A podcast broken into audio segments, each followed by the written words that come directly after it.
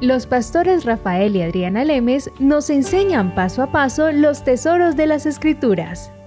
Descubriremos cuánto nos ama Dios y qué ha ganado para nuestro beneficio. Este programa es patrocinado por nuestros amigos, miembros y socios de Iglesia Palabra Pura y Blaze Ministries International.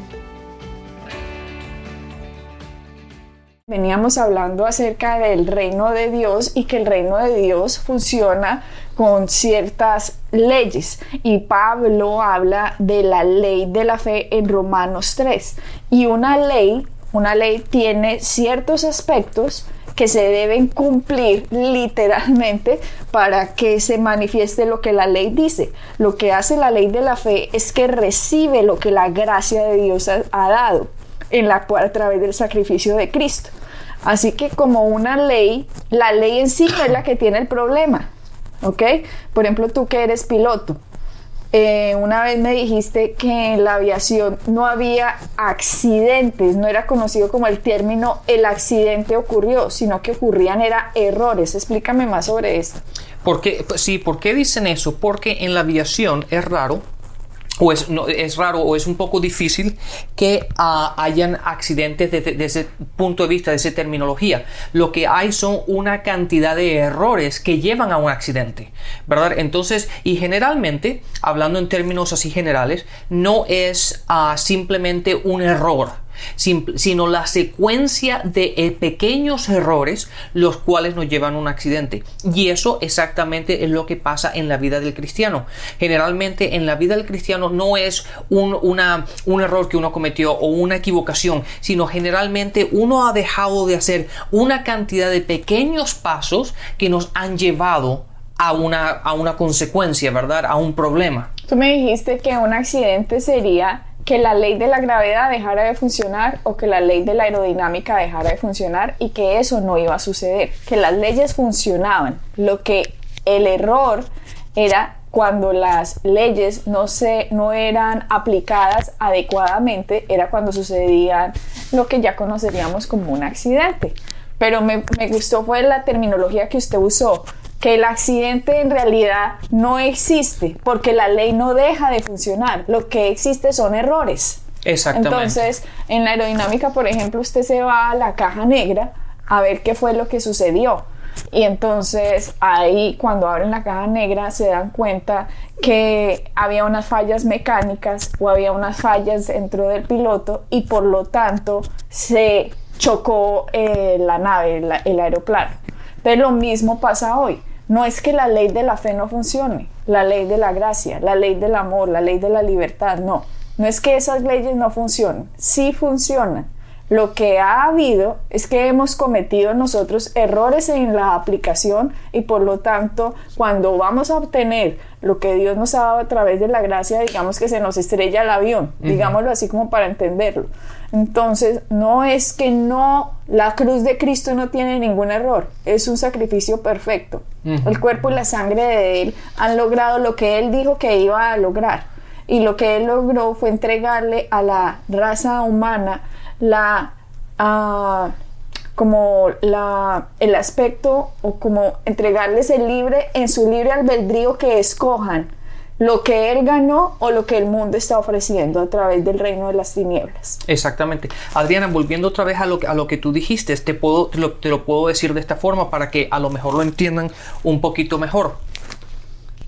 Con respecto a eso, Adriana, te puedo decir que la cuestión de los accidentes, ¿verdad? Yo recibo una revista todos los meses donde, donde en los accidentes de, aviones, ¿verdad? Hacen un estudio el por qué ocurrió. Y si uno se pone a leer la descripción o el estudio que hicieron de los accidentes, te damos cuenta que no fue un accidente realmente, fueron una cantidad de errores que fueron cometidas desde el punto de vista de, de los pilotos, sea haya sido por lo que sea, por cuestiones de tiempo o distracciones o lo que sea.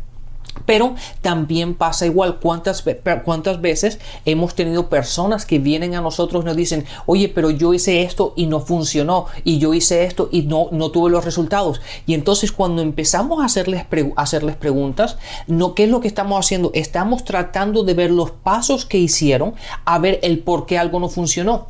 Y generalmente algo en algún en algo dejaron de esa persona dejó de hacer. ¿Verdad? Por ejemplo, una de las cosas principales en con respecto a la oración es que uno antes de orar tiene que conocer cuál es la voluntad de Dios al respecto. ¿Verdad? Porque nuestra fe siempre está basada en lo que Dios ya ha hecho. Entonces, si una persona se pone a orar, pero no tiene, no tiene el conocimiento de lo que Dios dice en su palabra, ahí estamos quitando un punto principal de la oración. Sí, porque si una persona se pone a orar, Dios, si es tu voluntad que esta persona se, se, se, sane. se sane. Y si no, pues que no. Eso no es una oración. Eso, no, es nada. Exactamente. ¿Por qué? Porque ya la voluntad de Dios con respecto a la sanación a la, eh, ya está dada. Entonces lo que tenemos que hacer es conocer en su palabra lo que Dios ya estableció, cuáles son sus leyes, cuál es su palabra, cuál es la voluntad en, eh, concerniente a ciertos aspectos de nuestra vida y orar de acuerdo a lo que la palabra dice. Si miramos, Rafael, nosotros la historia otra vez de Adán y Eva, tenemos que entender cuál es el papel de Satanás. Lo que está haciendo Satanás es utilizando el poder y la autoridad del mismo hombre en contra del hombre mismo. Lo que hizo con ellos fue engañarlos y cuando los engañó utilizó el mismo poder que Dios les había dado, pero lo utilizó en su contra. Exacto. ¿Ya? Ellos ya lo volvieron el Dios de este mundo. Lo que hizo Cristo cuando vino, pasa, dicen Colosenses, Colosenses 2.15, despojó a los principados, a los potestades, los exhibió, públicamente triunfando sobre ellos en la cruz. Lo que Cristo hizo fue pisar, quitarle a Satanás la autoridad, dice, lo despojó, o sea, lo, le quitó la autoridad dada por el primer Adán. ¿Qué pasa ahora, Rafael?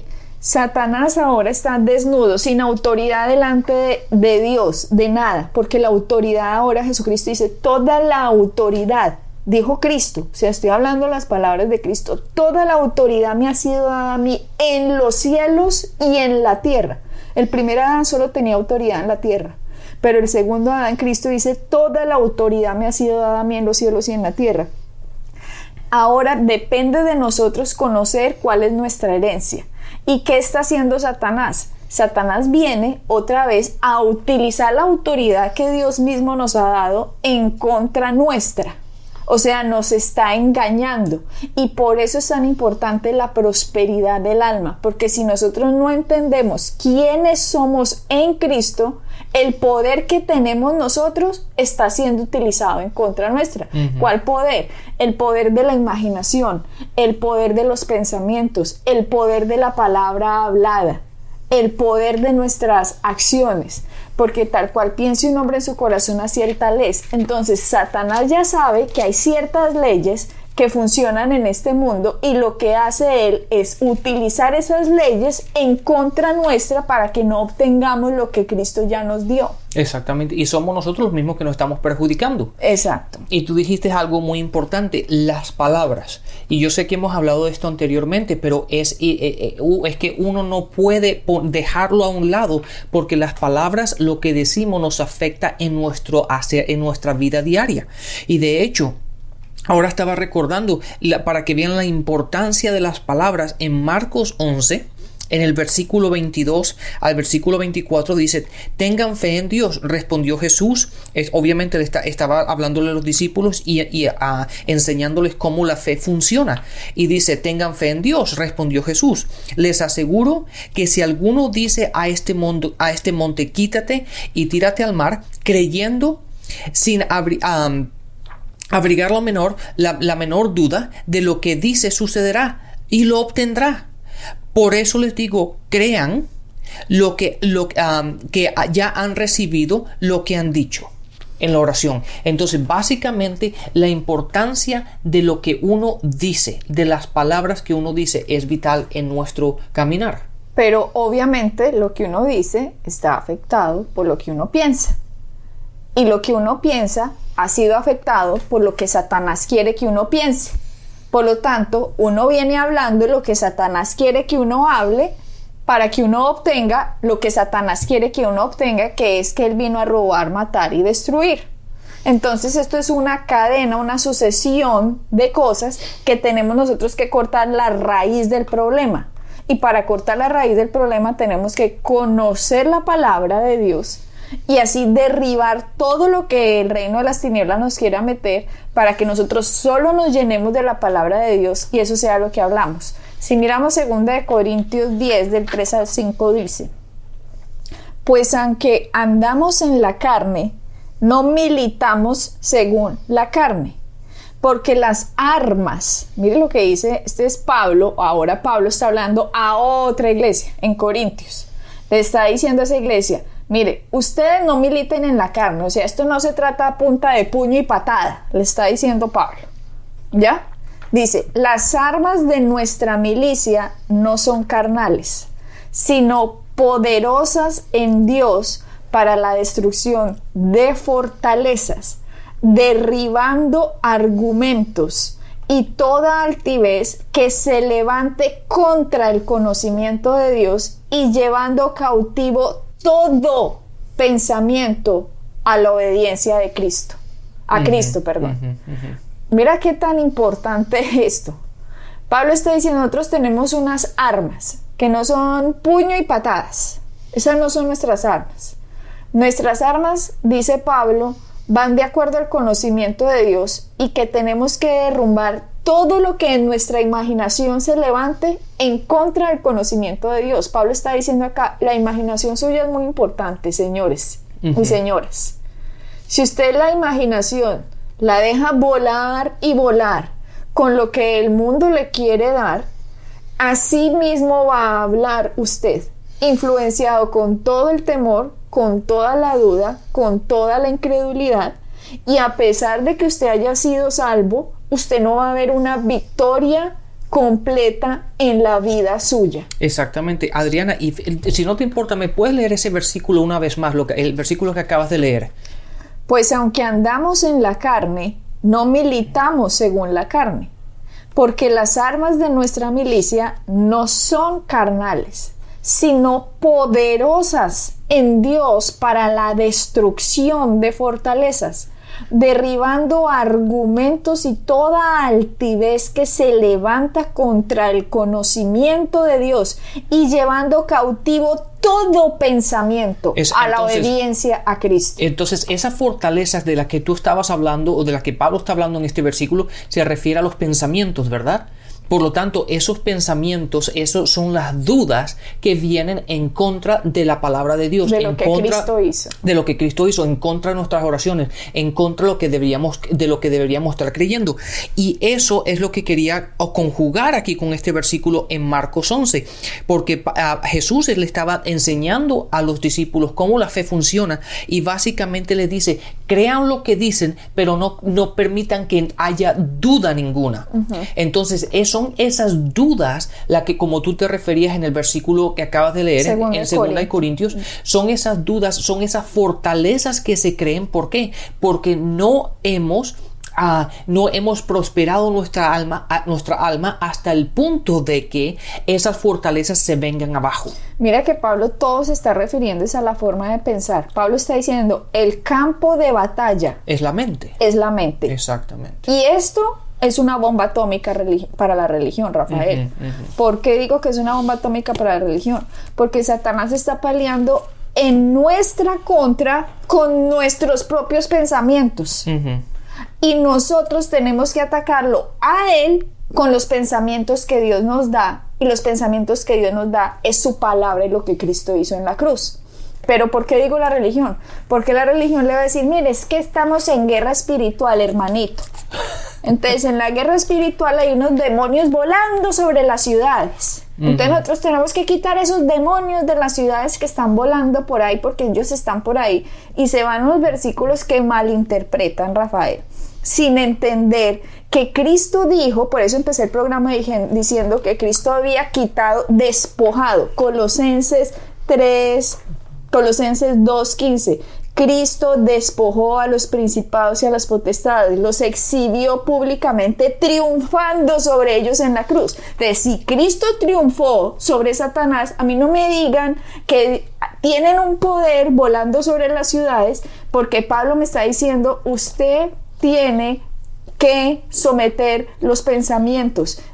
Quite toda imaginación que se levante en contra del conocimiento de Claro, Dios. y esta guerra espiritual que hablan, de hecho conocemos tú y yo conocemos con, ah, religiones o conocemos denominaciones que no es no es suficiente el orar, eh, verdad, en la ciudad, se tienen que ir a las montañas y mientras más alto, más efectivos son porque más más en el aire van a- más cerca van a estar de los dominios espirituales, pero no es así. La guerra espiritual está en la mente, ¿por qué? Porque son esas fortalezas, esa duda, esa forma de pensar, esos pensamientos los cuales te mantienen cautivos y no te dejan obtener la luz del Evangelio, la luz de Dios que está en su palabra. ¿Por qué? Porque una vez más, y volvemos al, punto principal, nuestras almas no han sido ejercitadas, no hemos entrenado, no, no, no hemos metido suficiente de la palabra de Dios en nosotros para permitir que esa imagen que el mundo ha creado, esa imagen que básicamente tenemos, sea reemplazada por medio de la palabra. Mucha gente puede pensar que lo que estamos hablando aquí de que hay gente que cree esto es absurdo, pero en realidad es una doctrina dominante del cuerpo de Cristo, que la gente verdaderamente cree que usted tiene que abrir un agujero en el techo de la casa o en la atmósfera de la ciudad para que la oración pueda atravesar eso y que le lleguen a Dios. Exacto. Pero esto no es lo que la palabra de Dios enseña. Después de la cruz de Cristo, esto no es lo que enseña. La palabra de Dios enseña que el Señor con todo su poder y con toda su gloria habita en cada creyente. Así que uno no necesita que la oración atraviese la atmósfera y el techo de la casa. No, Jesucristo está en mí. El Espíritu Santo está en mí, fui sellada con el Espíritu Santo. Entonces, ¿cómo así que el Espíritu Santo está en mí, pero que yo tengo que abrir un hueco en la atmósfera? Sí. O sea, es que no tiene lógica. No, de hecho, Adriana, te- me gustaría leer ese mismo pasaje en la versión en la cual yo, le, yo estudio, yo leo. Fíjate lo que dice, estamos hablando 2 de Corintios capítulo 10 en el versículo 4 y el versículo 5. De hecho, del 4 al 6 dice, las armas con las que luchamos, fíjate, las armas que lo- no son de este mundo sino tienen el poder divino para de- derribar fortalezas. Ahora, ¿cuáles son estas fortalezas? Destruimos argumentos y toda altivez que se levanta en contra del conocimiento. Entonces las fortalezas son conocimientos, son pensamientos, son ideas. Esas son las fortalezas. Y esos son los que derribamos por medio de qué? Del conocimiento de Dios. Y llevamos cautivo todo pensamiento para que se someta a Cristo. Entonces, esas fortalezas de que la gente piensa que están en las nubes, que están en los aires, ¿verdad? Que esas fortalezas, esas fortalezas son nuestro pensar, nuestros pensamientos. Eso es lo que nos bloquea y nos derriba a nosotros, nos, nos, nos trae cautivos, ¿verdad? Y no nos deja ver la luz del Evangelio, no nos deja obtener las promesas, no nos deja obtener aquello que Cristo ya ganó por nosotros. Y sigo leyendo y estamos dispuestos a, a- castigar cualquier acto de desobediencia una vez que yo pueda contar con la completa obediencia, obediencia de ustedes. Pero ¿qué estamos hablando aquí? Estamos hablando que tenemos que controlar. Tenemos que aprender que las fortalezas en las cuales nos bloquean a nosotros, esas fortalezas que nos están parando, nos están bloqueando nuestro progreso, son nuestro pensar. Mira, Rafael, la manera como los demonios pelean contra nosotros es a través de nuestro pensamiento. Lo que tú dices, las fortalezas que nosotros tenemos, la forma en que nosotros pensamos. La guerra espiritual en la vida cristiana definitivamente está es en la mente.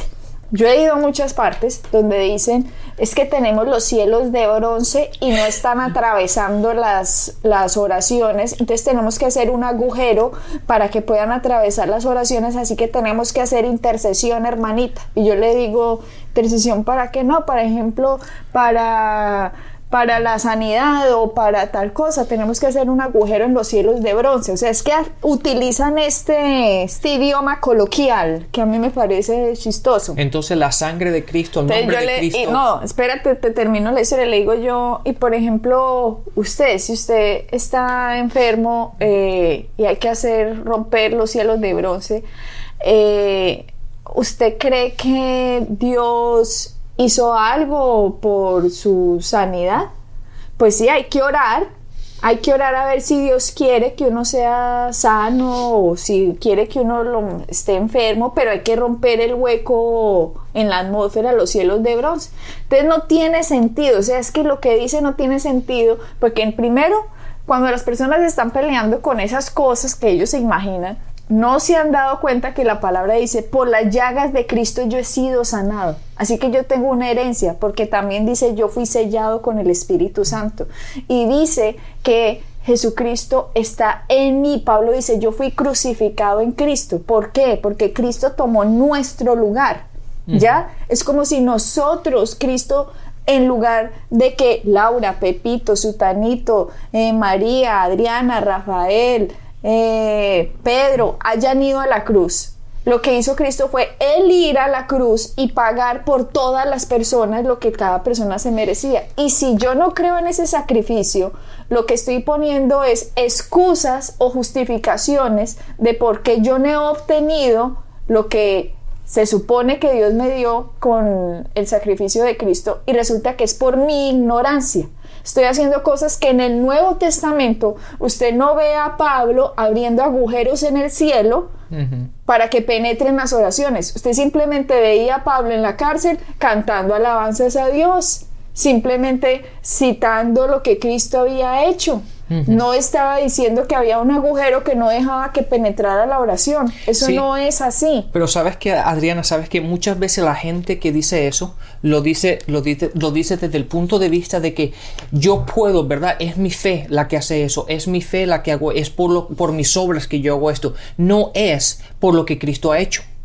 No es por quienes somos, no es por el conocimiento de la palabra, sino yo tengo que hacer esto y yo tengo que orar. Y date cuenta que la gente muchas veces no dice, no, es que yo tengo que orar cinco minutos, no, tengo que orar toda la noche y tengo que dejar que tengo que hacer, ah, no, uh, tengo que estar en ayuno una semana. Y es yo, yo, yo, yo, yo el que tiene que hacer todo esto. Pero date cuenta que es muy sencillo. Lo único que nosotros tenemos que controlar son nuestros pensamientos. Ahí está nuestro problema. Y todo el resto ya lo ha hecho Cristo.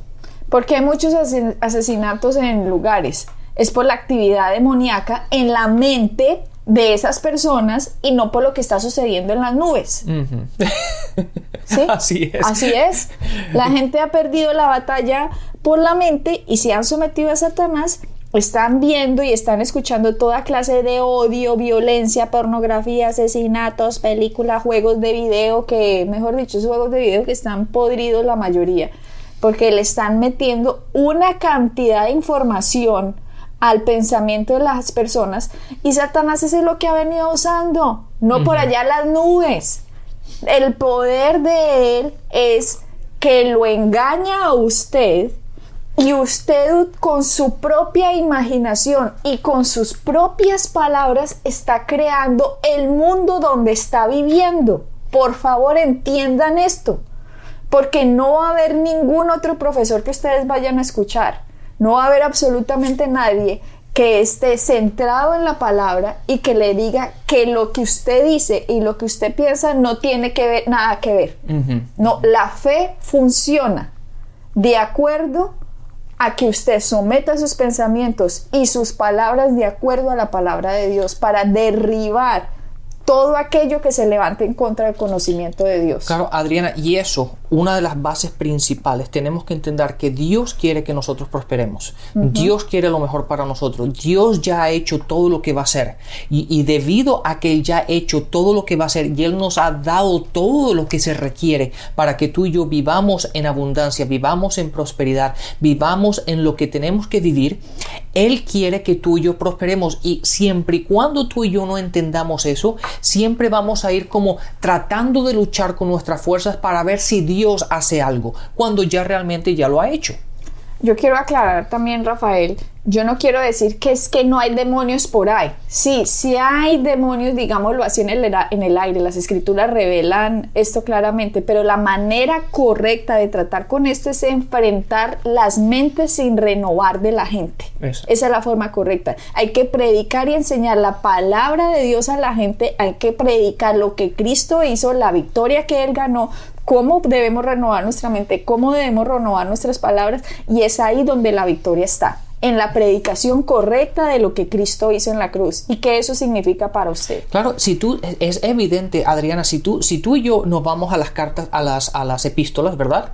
¿Qué fue lo que lo principal que Pablo siempre quería enseñarle a esta gente? Que ellos entendieran quién es Cristo en ellos.